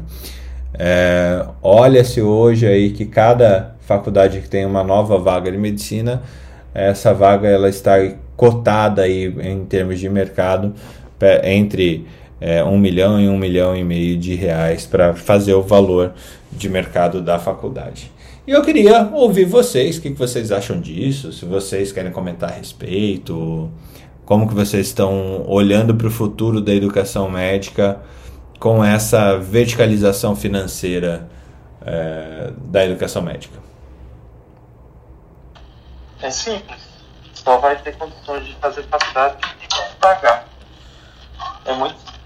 Tá? Essa história de abrir para interiorizar, essa história de abrir para você universalizar, balela. Né? O pessoal hoje em dia dando prova para vaga remanescente online, sem nenhum tipo de controle. Acabou-se. E agora todo é tem, é, você não vê a qualidade do serviço hospitalar, a qualidade do serviço do, do, da estrutura da faculdade, de formação do paciente, quando chega, chega só a tragédia para ser consertada durante dois anos de desenho. É isso. Uh, a gente está falando de uma mensalidade em torno de 9 mil reais, né, Felipe? É, para essas faculdades privadas e e realmente assim eu, eu não tenho muito eu posso imaginar algumas coisas mas eu já falei assim essa questão de apostilar o curso de medicina pode ser complicado é, e não ter ambiente de prática adequado como nós tínhamos, por exemplo. Às vezes pode ser só uma, uma, uma um olhar de quem de quem pertence a outra época, né? Que foi que teve é, na faculdade de medicina em outra época, mas é, você acha que, que dura esse investimento? Você acha que ele tem vocês acham que essa busca por vagas de medicina ou busca para se formar médico é uma coisa ainda que, que vai permanecer ao longo dos tempos? Vai diminuir, né? Porque também o glamour vai acabando. Agora... Não, é, com certeza, é exatamente isso que eu acho que o Felipe está falando. Porque com a queda dos rendimentos a, e com o aumento desse número de faculdades e de formandos, a queda prevista dos rendimentos dos médicos, com certeza ele vai diminuir o número de pessoas interessadas na profissão, porque não tem tanta gente com dom assim por aí, né, gente? Tanta gente que quer salvar a vida. Eu acho que não, as pessoas. É, buscam muitas vezes como uma profissão que vai dar renda e elas vão se decepcionar. Eu lembro na época da faculdade minha professora falando, gente, já era diferente. E ela falava assim para mim: "Olha, na minha época os pacientes davam joias de ouro pra gente. E agora não é assim. Então a pessoa se formava médico, já era ia ficar rico e depois já ficava classe média. E agora no futuro eu não sei o que vai ser. É, é, eu lembro isso na década de 90, ela falando que nos Estados Unidos já estava havendo uma mudança do perfil, e ela falou. Ah, a gente não vê, antes era uma, uma profissão restrita aos WASPs, né? Que é o White Anglo-Saxon Protestant, que é o ápice da, cadeia nos Estados Unidos, né, que é o branco, anglo-saxão, protestante. Ela falava, então, agora nós temos é, uma profissão que as minorias estão buscando, e isso porque a renda está indo para outras áreas. Então, as pessoas estão buscando business, law, e não estão mais fazendo medicina porque não está dando a mesma renda. Isso lá, hein, que a renda é bem maior que aqui. Então, Fora as dívidas, né? Fora é, as dívidas. Esse, esse, é o problema ah. que a gente acha que vai entrar, que é o problema das dívidas, né? Sim, porque então, você pagar é... 9 mil por mês de faculdade e depois você sair e não conseguir ganhar nem isso, como que você vai fazer? Então, chefe, eu, eu, pedi para subir aqui justamente porque esse é um ponto que afeta. Bom dia a todos aí, desculpa, gente. Bom dia, Bom dia. É um, ponto, é um ponto que afeta diretamente a gente aqui, né? Aqui em Dourados, aqui no Mato Grosso do Sul. Não, e, e porque nós temos aqui ao lado Pedro Juan Cabaleiro, né? Que hoje ela tem, se eu não me engano, 18 faculdades de medicina, em torno de 35 mil a 40 mil alunos. Meu Deus do céu. É, com. É, ah, eu não vou frisar, né? Mas com qualidade questionável, e a maioria absoluta delas, eles não podem exercer a medicina no Paraguai. Então, elas são faculdades é, unicamente feitas para proporcionar a, a, que, a, que os, os, acadêmicos possam prestar o revalida e vir trabalhar no Brasil. É, então, assim, e, e, eu tenho, eu fico temeroso quanto a essa ausência de fiscalização de qualidade é, de ensino no Brasil e principalmente de qualidade de ensino é, no exterior que tente vir para o Brasil no sentido de que essa qualificação é testada através de uma prova. Então, se você sentar numa cadeira e decorar em número de coisas, você vai passar. Entendeu? Então, assim, a gente tem hoje, assim, pre predominantemente é, as pessoas que trabalham no, no setor público é, de porta, que UPAs e, e, e, hospitais de porta, são alunos procedentes da, das faculdades aqui do Paraguai, aqui de Pedro Juan. Caramba, Messias. Então, mas assim, a prova é difícil pra chuchu, gente. Alguém já viu? Eu não acho que é tão. Assim, acho que a gente tem um problema real, é fato, né? Tem um problema real de, de excesso de cursos, formação de qualidade duvidosa, não só fora do Brasil, aqui dentro também, né? Uhum. É, tem, tem, se falado de sistemas de acreditação, por exemplo, ir para os Estados Unidos a partir de agora só com sistema de acreditação. Então, assim, eu acho que existem algumas tentativas de tentar melhorar a qualidade Mas dizer que elas são perfeitas, eu acho que nenhum sistema de avaliação é perfeito, nem o nosso, né? As nossas faculdades brasileiras também padecem de uma qualidade extremamente importante e entendo a sua situação. As cidades fronteiriças, assim, várias delas trazem problemas semelhantes que eu já ouvi não só não só na Sul, mas outras regiões fronteiriças também, né? Mas é, alguém já viu de fato a prova do Revalida? Eu já participei de comissão de avaliação, então, assim, não, não, não participei da, da, da, formulação, eu, eu mas é difícil pra chuchu. Não, eu já fiz a prova, ela é mais fácil que prova de residência. Não, gente, eu achei, não é. Eu achei. Não é. Eu, eu, quando eu prestei eu fiquei me questionando. Eu fico me questionando da prova, de verdade, Messias. Eu fiquei me questionando se os nossos alunos passariam. E não estou dizendo assim, da, da, porque a prova é muito bem formulada, é uma prova de extrema qualidade. A parte que eu participei em 2000 e, e agora 17, se eu não estou enganada. É, talvez ela tenha se tornado um pouco mais difícil. Eu fiz na época que eu prestei a residência, sabe? É, então, assim e, e, outro ponto também, só, só aproveitando o embalo aí, não só daqui da, da, da, da, da, da fronteira, é que a gente está tendo agora nas faculdades privadas do Brasil mesmo vagas ociosas e algumas delas já não têm vestibular justamente com a preocupação de preencher essas vagas ociosas. Então, pegando na linha que a doutora Ana falou, é, eu acho que nós vamos ter, o que o doutor Felipe falou também, nós vamos ter uma mudança aí é, com essa perda do glamour, até com é, um potencial salarial menor do que o gasto na, na faculdade. É, e assim, a gente sabe que as parcelas dos cursos de, de, das faculdades particulares são baseadas no ganho, né? É, são baseadas no, no fator é, lucro que ela pode exercer depois da formar. Talvez isso possa ocasionar uma redução no valor das parcelas futuras para que não se tenham perdas, é, perdas de aluno. Mas eu acho que é uma questão muito ampla. Mas, assim, excelente tema, viu, Fernando? Se pudesse retornar ali para frente, eu até me, me, comprometo a pegar números aqui específicos de quantidade de alunos, de, de, de aprovados é. em revalida aqui na minha região. Você, você trouxe uma situação muito, muito importante, eu acho, Messias, que a gente precisa avaliar. Avaliar não, só ter. É, não é uma questão de avaliação, é, é constatação, né? Uh, hoje a gente tem algo em torno de 200 mil estudantes de medicina nas faculdades brasileiras hoje, né? então são 35 mil vagas de primeiro ano. É, e no exterior a gente tem mais ou menos o mesmo número. Só que é o mais ou menos, a gente não sabe se é mais ou se é menos. Então fala assim, 250 mil, 300 mil alunos é, de medicina em países como Argentina, Paraguai, Bolívia e resto do mundo.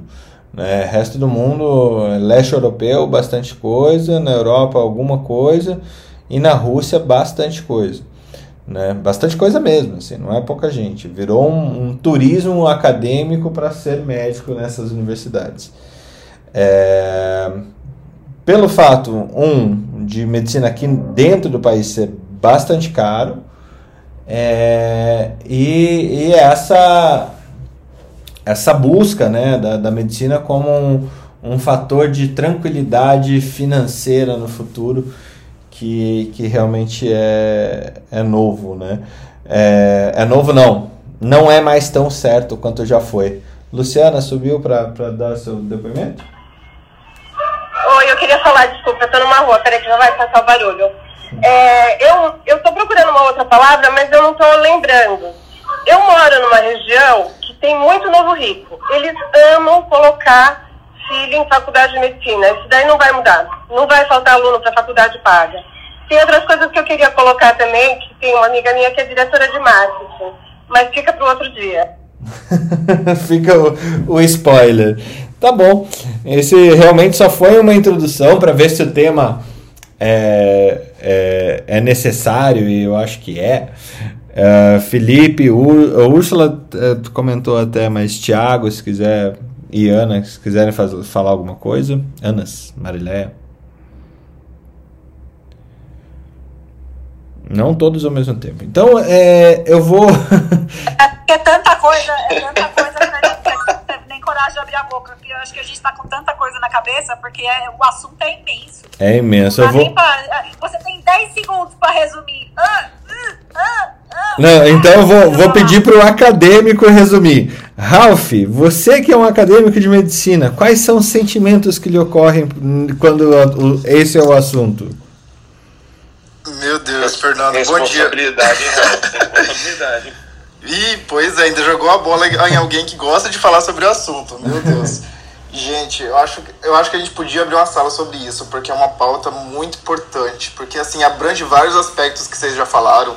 Tem a questão dessas é, mega empresas hoje que estão comprando várias escolas de medicina e, e a pergunta é se elas estão estruturando essas escolas médicas da forma que deveriam ser estruturadas, oferecendo campos de prática, oferecendo, assim, professores que sejam capacitados para tal a função dentro do ensino da escola médica, né? A questão também da interiorização da medicina e seus multifatores, porque assim a gente sabe que é, a gente vive num país que são que tem estruturas diferentes, é, macro-regiões e micro-regiões, com muitas coisas, particularidades. Hoje, com escolas médicas abrindo em municípios, duas escolas médicas em um município de 60 mil habitantes, então assim a gente precisa perguntar, será que esse município comporta duas escolas médicas ou não? Será que ele vai ter todas as ferramentas de ensino para que esse estudante, esse acadêmico saia bem formado, saia com pelo menos com as bases da sua formação contempladas, né? Então, assim, eu, eu gosto muito do assunto. Perguntar também se a gente tem as instituições fiscalizadoras e elas te- estão cumprindo seus, seus papéis, seja elas quais forem, seja a própria ABEM, que eu sempre até participo aqui da Norte, da, da, da comitiva da Norte, para saber assim, cadê? Você está lá dentro, está fiscalizando, as escolas estão procurando estratégias para melhorar, ainda mais agora na pandemia. Gente, agora na pandemia, o tanto que as escolas tiveram que se reinventar, e isso, assim, cada uma foi jogando um tiro no escuro para tentar ver o que, que dava mais certo. E o que, que a gente viu mesmo foi algumas escolas mesmo, para outras paradas, as públicas paradas, as particulares, às vezes devido ao seu, ao seu valor, não quiseram parar, então assim, os alunos não estavam vacinados, e vários alunos até mesmo se sentiram ali acuados porque tinham que ir para os campos de prática no meio da pandemia, então assim, é uma questão preocupante, digamos assim, né? É, outros pontos também mesmo que a gente vê, até mesmo o Fernando, é uma coisa que está sendo discutida agora nos últimos tempos, é a questão de ter uma prova mesmo de final do curso, mas isso já está sendo muito bem debatido para ver o que, que pode ser feito para não, eh, não terceirizar essa responsabilidade da escola médica ao acadêmico, né?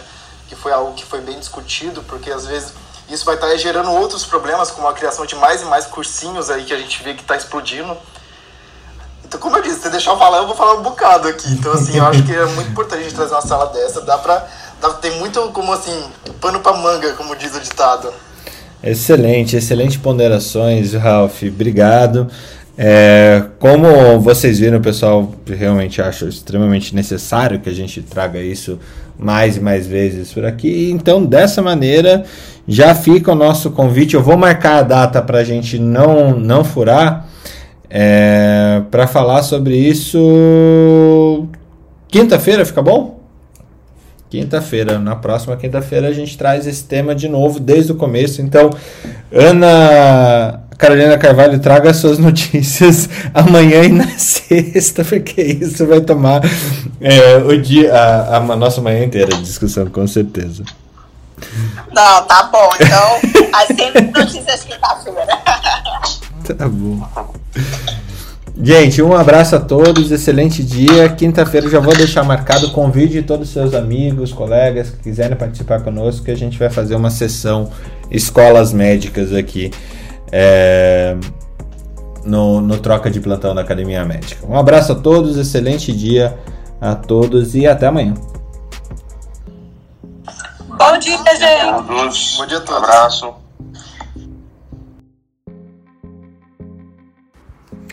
Academia Médica. Bem-vindo à revolução do conhecimento em saúde.